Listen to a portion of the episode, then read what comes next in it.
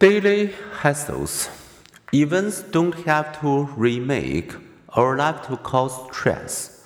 Stress also comes from daily hassles, supportive phone connections, aggravating housemates, long lines at the store, too many things to do, email and text spam, and loud talkers behind us. Some people shrug off such hassles. For others, the already annoyances end up and take a tour on health and well-being. Many people face more significant daily hassles.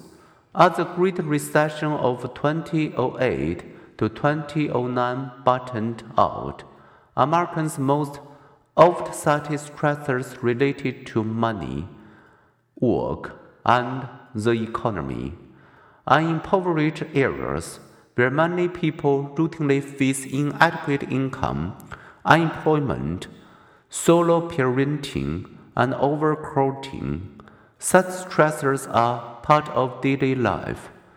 Daily economic pressures may be compounded by anti gay prejudice or racism, which, like other stressors, can have both psychological and physical consequences. Thinking that some of the people you encounter each day will dislike you, distrust you, or doubt your abilities makes daily life stressful. When prolonged, such stress takes a toll on your health, especially our cardiovascular system. For many African Americans, stress helps drive up blood pressure levels